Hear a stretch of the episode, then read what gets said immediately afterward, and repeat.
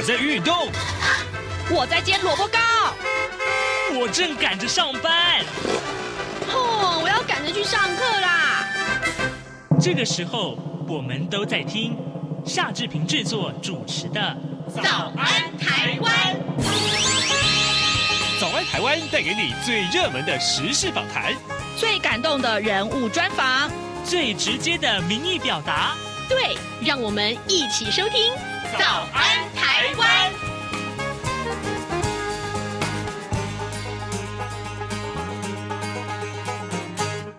早安，台湾！我是夏志平。今天是二零二一年的十月一号，星期五，已经进入到十月份了哟。今年好，今天志平在访谈单元中为您安排的是我们的记者呃黄丽杰，他要专访财讯双周刊的资深记者林苑清啊。我们请呃大家来呃了解这个话题。过去我们所提到啊呃西进西进啊，到中国大陆去投资，但现在呢？东进风已经吹起了。根据官方的数据显示啊，呃，这两年到美国去投资的金额可以说是明显的成长。原因到底为什么是这样子呢？那么台资企业感受到美方多积极主动的招商呢？好，这个话题待会儿我们要请您一块儿来了解。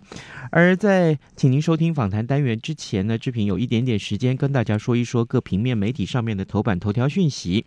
同样跟这个东进西进的这个话题有关呢、啊。这是今天《中国时报》诶把这个讯息放在头版头条上面。美国啊，为了解决晶片荒，于是乎呢，要求包括全球半导体制造商啊，要在四十五天之内交出客户的名单、库存量。跟相相关企业的机密资料，那么经济部长王美花前天就表示说，企业有自己的考量，决定什么事情要公开，什么事情不要公开。而国民党的党主席江启臣就呃对此批评啊，他认为国家的重要资产呢遇到了困难，政府不应该呃这个呃紧速了解或掌握讯息呃，并且设法出手相救吗？啊，这是个问号。那么台积电呢？呃，对于台湾有情有义，所以呢，呃，江启臣认为，至少经济部的回应应该要更积极主动一点。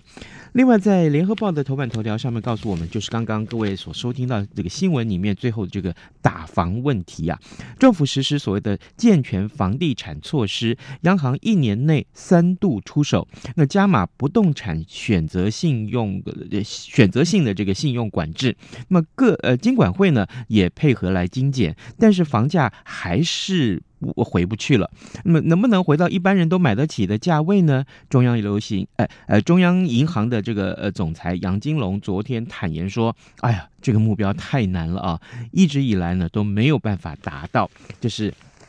我们看到《联合报》上面的头版头条讯息，而《自由时报》上面则是一则呃劳工的讯息啊，安稳雇佣计划二点零啊，提供雇佣奖助跟津贴给释出职缺的雇主和稳定就业达到一个月以上的劳工。那么劳动部昨天宣布呢，考量就业市场受疫情影响仍然仍然是没有稳定啊，所以呢，呃，计划执行期限要从今年的九月底延长到明年的。六月底，雇主最高奖助奖助是三万块钱，那么劳工津贴最高是两万块钱，就是《自由时报》上面的头版头条讯息。而《经济日报》和《工商时报》上面呃提到了，分别就是大陆涨电价、台中台商的这个新风暴，还有就是欧美央行示警啊，这个断链恶化会推升通膨。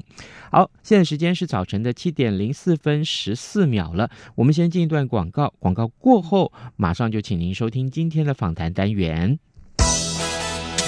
十月来临，中华民国即将庆祝一百一十岁生日。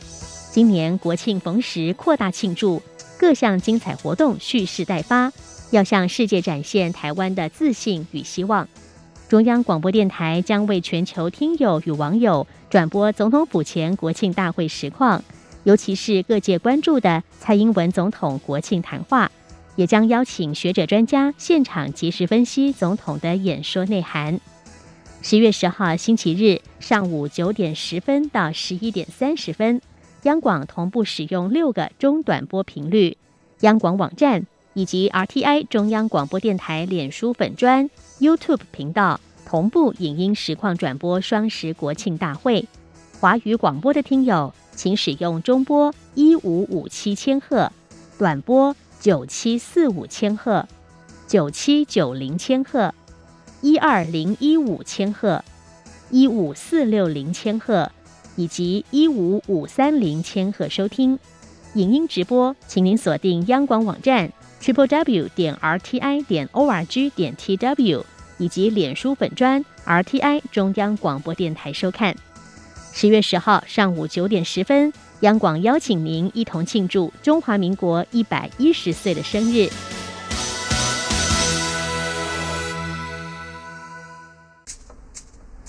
早安，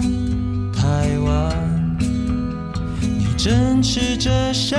么样的早餐？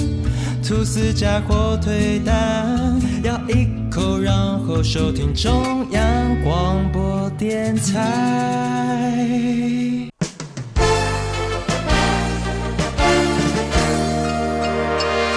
早安，笔记本。这里是中央广播电台台湾之音。我们知道，台湾对外经贸依存度高，除了对中国大陆投资比重仍旧占多数比例，不过十年来出现明显下降之外，这几年关注到对美国投资，包括台积电和鸿海是深受外界瞩目。那么事实上呢，去年重启的美台经济繁荣伙伴对话。到今年六月的选择美国投资高峰会，还有台美贸易暨投资架构协定 TIFA 的复谈，应该都是显示对美国投资出现了增温。事实上是如此吗？或许有些人说这只是画大饼或敲边鼓吗？但是呢，我们或许可以从官方统计数字啊来做一些解析跟观察。的确，这数字是会说话的，也应该是成了一个新趋势，产业界的新东进哦，不进而走。那么，到底有哪些拉力跟助力呢？至于选择新的投资机会，却得同时面对哪些挑战？我们在今天特别邀请《财讯双周刊》资深记者林苑青来观察探讨，非常欢迎苑青，你好。呃，各位听众朋友，大家好。好，我们谈到这个财经面哦，其实你们是非常专业做呃长时间的观察哦。如果说以西进来讲的话，我们都知道降低投资成本是我们的台商前往中国投资最大的诱因跟动力的。但是我们也清楚知道，随着人力资金垫高成本，还有中国大陆法规跟一些要求。看到整个投资环境转变，台资企业在中国大陆经营可以说是越来越辛苦了。尤其我们也观察到了美中贸易战更促使投资回流，甚至是转向哦。呃，如果说在转往美国投资部分，从呃一些数据看下来，是不是有出现明显的成长呢？就您这边所观察到的。哦，是，呃，这次呃，从这个呃片访厂商的过程当中呢，其实我们也观察到，就是说厂从厂商这边来的观察跟，跟呃，就是投审会这边，呃，还有经济部这边的一些呃这个统计数据，其实看起来这个呃新东进的这个趋势是相当的一个明显的态势。嗯嗯嗯，在赴美投资的部分的话，去年有一些比较明显成长的数据吗？在六月份也谈到这样的话题，就出口方面好像对美国呃就有这样子的一个反应哦。当然也显示美国在疫情之下，随着施打疫苗覆盖率提高之后，经济是慢慢复苏。当然，等一下我们也会谈更多的，应该就是啊、他们怎么样来。发展未来的经济有很多的这个调整，这个部分的话，到底有哪些的因素使得全网美国投资部分出现了比较大的成长呢？嗯，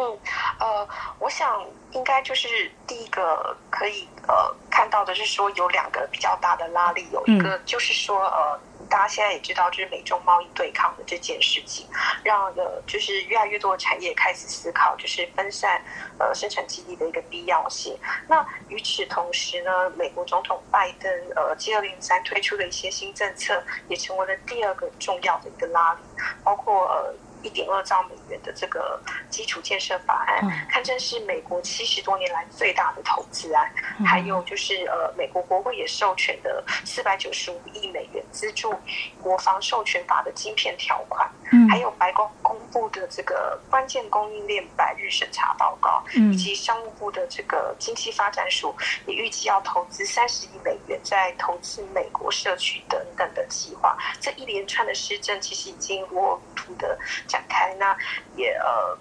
印证了就是美国制造的一个决心跟魄力，这样子。嗯哼哼，看来美国是真的展现了呃未来发展的一个经济的新的方向跟动力哦。呃，提到这里，我或许我们可以来做一个对照哦。刚刚提到啊、美国啊、呃、对于制造业这个部分的话，在节目当中也曾经探讨过哦。呃，如果说谈到制造的话。或许听众朋友还会记得，中国大陆曾经提出“中国制造二零二五”，但是因为美中贸易战，他们就不再提了。但是一个“中国标准二零三五”，当然是未来我们还是可以再继续观察的面向。那么相对呢，刚刚提到这个美中贸易战。呃，中国大陆跟美国都开始调整经济发展方向哦。而在今年六月的时候，白宫发表了一份长达两百多页，盘点了四大产业面向，其中之一刚刚提到这个半导体哦，呃，其中也包括了电池、矿业、医药四大领域的供应链的安全。那刚才啊，愿晶给我们提到，就是说，诶，包括呢会投入这基础建设这个部分，是不是也是让？啊、我们可以这样来解读，就是美国的这个经济建设在基础建设啊、这个部分是会啊、花大把银子来砸的。那当然这个部分的话会促进它的经济发展，但是啊、会有呃台资可以去掌握的商机吗？哦，是，这是我们也有盘点的，就是美国这个五大政策，就是呃台湾厂商的一些机会点嘛。嗯、那刚刚提到的这个美国参议院通过，呃，这个拜登政府规模高达一点二兆美元的这个基础建设法案，在八月十号的时候的事情。那呃，台湾的机会点像呃台湾的船产业，例如钢铁、水泥。还有玻璃这些等等，那科技业的话，有像半导体啊，就是工具机，还有就是太阳能、嗯、电动车的，都会是呃主要受惠的族群。嗯哼哼，好像传产受惠的还不少哦，但是就说 厂商。到底要不要去呢？看起来是有机会的，不过就是看美国到底呃有什么样的投资环境，我想厂商也会审慎考虑的。而就如果大基建所涵盖的相关的供应链的这个厂商来看的话，嗯，从产业界这边呃来观察，他们大概有什么样的想法呢？嗯，呃，就是呃，刚刚我们其实也有提到，就是说。台湾厂商的一些机会点嘛，比如说像船产业啊，还有科技业的部分。那呃，其实从这次呃采访当中，厂商这边的回馈都认为说。呃，现在美国政府就是对海外企业的招商的积极度就是越来越明显了，而且也提供了就是越来越多的一些奖励的措施，然后跟过去以往比较起来相当不同，就是让台湾的厂商呃可以感受到说，就是美国现在正在积极的对海外招商的一个。热烈的一些程度，这样子。嗯嗯，好，美国的态度似乎有了转变，做法呢，我们也想了解。我记得以前透过媒体啊，过去多年来都会说投资美国，带着我们的企业厂商去参访、去洽谈。那在最近的话，美国的态度或做法有没有改变呢？比如说，是不是会主动提出一些优惠的计划，请我们的这个台资可以啊前往投资？做法是不是有些改变？嗯，呃，这次其实我们去采访很多厂商，他们都有提到这件事。比如说，像呃，这次我们去访呃。汽车传动系统厂就是和大工业董事长沈国荣，他其实也感受到赴美投资的一个氛围的变化。呃，比如说他有提到说，现在美国商务部长跟次长其实都已经掌握了台湾投资呃设厂的一个名册，而且这两个月其实都很积极的在跟台商开视讯会，因为疫情的关系。所以呃，那另外还有就是汽车线束厂商茂联董事长。就是量化之后，他也表示说，呃，其实过去几年也曾经有呃美国几个州的这个招商人员来跟他们做接触，但是都没有像呃这一次是只要就是汽车相关的供应链厂商，感觉现在美国的招商也比以前更积极。嗯，那呃，就是兰花哲他也表示说，这些年其实呃，贸联也持续扩大在墨西哥啊，还有就是德州以及加州工厂的规模。那因为他们本身是 Tesla 的这个核心供应链的厂商，在得知呃，就是茂联。打算要持续扩大在美国制造之后，其实不少美国州政府跟市政府都曾经组团，特地到茂联的在西谷总部的部分来找董事长来洽谈。那二零二零年的时候，就是某个州政府还亲自找上，就是梁华泽探寻有没有呃兴趣可以投资设厂，甚至连对应的窗口的名字跟联络方式都已经直接提供给他，让他印象非常的深刻。哇，这个场景呢，如果换成几十年前的中国大陆招商引资，或许是类似的哦。台湾厂商大概是没有办法想到说，美国也有这种主动招商的这样的一个动作哦。但是我们的台商他们会考虑什么？呃，刚刚苑青有提到，就是说，呃，美国也会提出一些好的投资环境来，希望我们的台资企业前往投资。那这个部分的话，呃，厂商他们到底有什么样的考量？考虑到底要不要去呢？还是选择到其他地方？哦、呃，其实这个部分来讲的话，对台商来讲，其实是呃，这个蛮有吸引力的，因为我觉得呃。当初就是，呃，第一个当然就是政府，呃，就是很积极招商。那，呃，还有就是说，现在美国这边开始，也就是有越来越多新的市场商机。那，呃，这些台湾的供应链厂商，为了要更贴近美国的市场，而且可以及时掌握一些需求的方向，他们其实也。呃，选择要就近呃在那边设厂，或者是呃设立据点，然后来供应跟了解厂商的一些需求这样子。那呃，当然就是赴美投资，呃，大家会想到说，就是人事成本的部分，它会是一个很。高的一个比重，所以呢，就是现在只要是赴美投资或者是美国这边的厂商，其实他们都会比较倾向于就是发展高度自动化的一个产线，然后来弥补就是美国人工成本比较昂贵啊，还有就是说高度自动化它还可以撇除掉很多人为的一些因素，就是在作业上面的一些 bug 这样子。对，然后另外就是说，呃，其实大家也知道说，呃，美国这边其实是蕴藏非常多就是前瞻技术的一些呃专业，还有就是一些研发。的能量，呃，特别是这些美国的大公司，像是就是呃，Google 啊、Facebook 这些等等之类的，其实他们都掌握了就是非常先进前瞻的一些技术。那台湾的供应厂如果可以就近在这边设立 office 的话，那也可以拉近跟客户之间的一些沟通的距离，呃，就是也可以更及时的去掌握，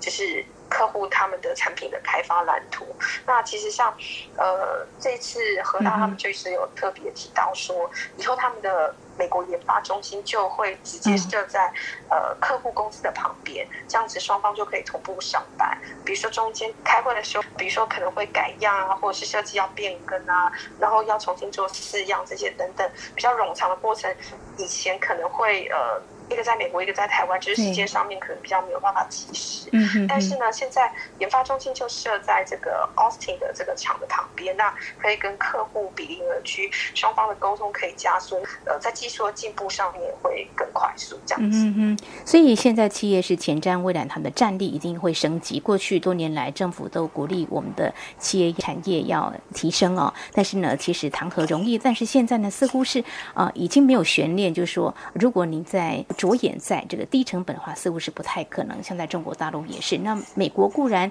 在一些投资成本，可能也会让台商这部分呢，可能会啊、有一些投资，但是呢，掌握未来的一个最新的资讯跟技术，特别是研发这部分，我想呢，呃，如果有这样的决定的话，应该也是呃开出另外一条路的哦。呃，所以目前你们所采访的一些台资企业态度，大致上都是放胆东进的。目前看来趋势是如此的哦。嗯，呃，特别是在高附加价值的这个产品方面，嗯、就是它是属于。呃，就是高单价，然后技术比较前瞻性的，像这类型的厂商，他们赴美投资的比重就相当的明显，因为这个部分其实也是比较符合，就是现在美国就是在整个国家战略上面的一些要求，这样子。是，呃，有关赴美投资的部分的话，我们当然知道啊，美国已经比较积极主动了，但是我们也啊侧面得知，包括日本跟韩国，当然美国他们在地的企业也同样啊会。跟我们有所竞争哦。呃，在这个部分的话，我们的企业，他们目前所抱持的态度是如何？慢慢做一些准备的吧。嗯，我想，呃，就是。台湾毕竟过去，呃，除了美国制造之外，其实比较多的是在中国这边制造，甚至是去东南亚制造。但是，其实现在美国制造的这个概念跟这个模式，其实会跟过去呃在中国或者在东南亚的部分会有相当大的不同。因为其实像经济部投资处的处长张明斌，他就有强调说，呃，未来是一个就是。不计成本的一个概念去做发展，当然就是刚刚主持人这边有提到说，赴美投资，但势必要面临就是来自于世界各国，像韩国、日本啊，还有美国境内的这个企业的竞争，所以赴美投资的厂商必须也要呃，对于就是消费成本啊、人才，还有就是。法律跟法规以及税务方面的部分，其实要掌握得更清楚。这个部分其实我觉得可以借重就是国际型的一些会计或者是法律事务所去进行协助。嗯嗯嗯，那么已经做好准备，也有要啊、呃、跟其他国家的产业来做一些竞争。那么在企业界部分，他们是不是也有提到，就是说呃关于政府在有所协助的部分，是不是呃他们也会提出他们的一些想法或建议呢？其实这一次，呃，就是去访问，就是呃，AIT 的这个组长，就是他其实有提到说，呃，越来越多的台湾的厂商去告诉他们说，呃，希望可以去美国探索，就是对。呃，供应链韧性跟一些关键行业的一些投资机会。那行政院副院长沈荣金，呃，他日前他其实在一个座谈会上面，他其实也有特别的提到说，呃，因为美国现在是台湾的第二大呃这个贸易伙伴，呃，今年上半年双边的贸易总额相较于去年同期，其实是大幅增长了二十三点六三 percent。那在白宫的这个公布的这个所谓的关键报告当中，其实也宣示台湾是美国重要的国际盟友，未来要跟盟友合作，确保就是供应链韧性，然后显见就是未来台美合作也是相当的紧密。呃，这个部分也获得美国跟台湾政府的一些支持，这样子。所以就是说，企业啊，现在是呃比较有信心要前往美国投资。那么在产业界方面，他们有没有一些担心的部分呢？美国虽然有呃提出一些优惠的条件，但是业界目前为止，他们有些还在观望的。到底他们所比较 concern 的是哪些部分呢？哦，是哦，就是像我刚刚也有提到，就是说，嗯、呃，现在明显看到，就是呃，新东进的厂商都是属于它本身是生产所谓的高附加价值产品或技术的厂商，因为这类型的这个产品或技术是比较符合，就是现在美国制造就是他们整体国家战略的一个发展的方向。那如果说本身呃，它的产品是属于比较低附加价值，然后是有比较多 cost down 这个概念或者是一个模式的话，那这样赴美。投资来讲的话，可能相对而言就比较没有这么大的一个竞争优势。那这类型的厂商可能会考虑，就是呃，是另外一种新东进的概念，可能就是在呃南向的国家，比如说东南亚或者是东协的部分，就是他们可能会在那边设厂，然后呃，就是生产的这些比较。呃，可以 cost down 的这些产品呢，就是有 cost down 优势的这些产品呢，就是可以在销往就是美国或者是其他的国家这样子。嗯哼，啊，这个整个产业的布局，还有产品的销售的未来的方向，都大致呢有一些想法哦。最后要请教院青呢，就是说，那人才。像中国大陆早期的时候，台商前往中国大陆投资，人才呢都是也是从台湾过去的。现在慢慢已经这几年早就已经在地化了，但是厂商的想法会在啊揽才的部分会用呃所谓在地的人才，或说啊、我们台湾人才事实上在这个时候就有它发挥的空间了。是这个人才的问题，尤其也是这一次就是去采访的时候，每家厂商都会提到的一个重点，嗯、就是说，呃，赴美投资这件事情当然是一个，呃，就是现在目前的趋势，但是他们也会就是担心说，那到底是要在当地培养人才，嗯、还是说就是可能从台湾这边培养人才然后过去？后来我觉得每家厂商的做法跟模式可能会稍微有点不同，但我觉得就是不论是在地。就是要培养，或者是从台湾这边的，就是在调派过去的。其实他们都会必须要在呃重新去适应这个新的美国投资机会这几个时机，因为可能很多的一些客户的需求或者是。客户的要求，或者是整个产业的一些结构上面也发生了一些变化，所以呃，不论是在地培养的人才，或者是从台湾这边呃派驻过去的精英的人才，其实都要再花一点时间，就是在当地重新做一些适应，跟客户接洽，去了解客户需求，跟客户一起 co-work 的一些模式跟经验这样子。嗯嗯嗯，看来呃，台湾的人才也是有机会的。不过，相同的跟企业一样，也要面临国际人才的挑战。我想厂商应该是开放的。如果谁能够让我更有利基、更有发展性，在研发的部分，让企业能够有更多的获利的话，当然厂商也会做出决定的哦。好，我们在今天针对呃，我们看到美国展现致力美国制造的决心哦。台厂是呃拥有一些利基，把握商机，我们是啊、往高附加价值的，不过呃，其实也提醒，就说必须在多国挑战当中提高我们的竞争力哦。好，我们在今天非常感谢《财讯双周刊》资深记者林苑青的观察解析以及建议，谢谢苑青，谢谢，谢谢，谢谢，谢谢。从两岸、国际、历史、文化与财经等角度透视中国的，这样看中国节目。每周一到周五晚间九点三十分到十点，在中央广播电台播出。如果您对这样看中国节目有任何收听想法或意见，欢迎寄信到台北市北安路五十五号，也可以透过电子邮件的方式。节目有两个信箱：二零二零 at rti 点 org 点 tw，或是二零二零零二零三。news at gmail dot com。再次谢谢听众朋友们的收听与支持，请持续锁定每周一到周五晚间九点三十分到十点播出的《这样看中国》节目。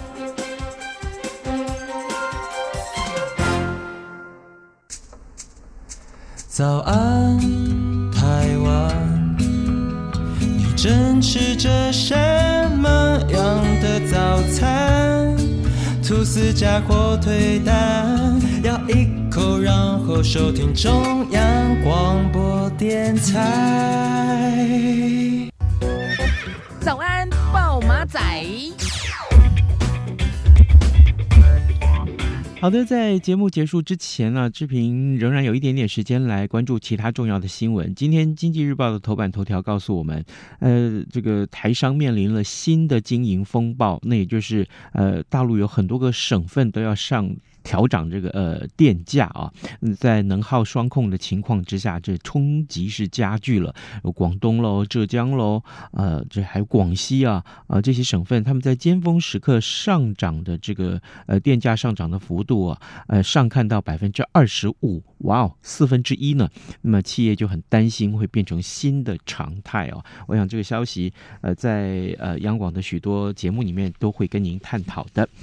啊，另外啊，提到了日本呢，诶。这个台湾申请加入 CPTPP，也就是跨太平洋伙伴全面进步协定啊，呃，势必要处理日本福岛五个县市县份的这个食品进口问题。那行政院的呃政务委员邓振中，他昨天就接受媒体专访的时候，他就说，他说还没有定出谈判的时间表呢，基本上呃等日方提出来，但是呢，呃我方已经做好讨论跟处理了的这个准备了，但是没有预。预判这个处理的方式是什么？好，这个可能。呃，民众更担心的是所谓的福岛这个县五个县的这个食品，大家一想到福岛就会不想想到那个那个核食，对不对哈？啊、那这受核核核电污染的这个呃食物，那目前暂且不用画上等号。我先告诉大家这个原则。那重要的是，呃，行政院也有一些处理的原则了，比如说要兼顾国民的健康啊、这一点也不必有太多的悬念，这一定要做到的啊。那提到日本，另外还有就是岸田文雄这位日本的新的这个准首相，他即将就要出任日本新首相了，对不对？那他的曾祖父啊，呃，岸田几太郎啊，呃，还有他的曾叔公岸田多一郎，曾经在一八九五年的时候到一八九九年，曾经在台湾的基隆开店做生意。嗯，这个消息昨天呃有好多的媒体都有报道，志平的好朋友黄义中也到了现场去做了现场的采访。好，今天呃节目时间也到了。呃，礼拜五，呃，祝大家有一个轻松愉快的周末，好不好？志平在这先跟您说拜拜，咱们下周一再见喽。反正过了十二点，好多一样被丢弃。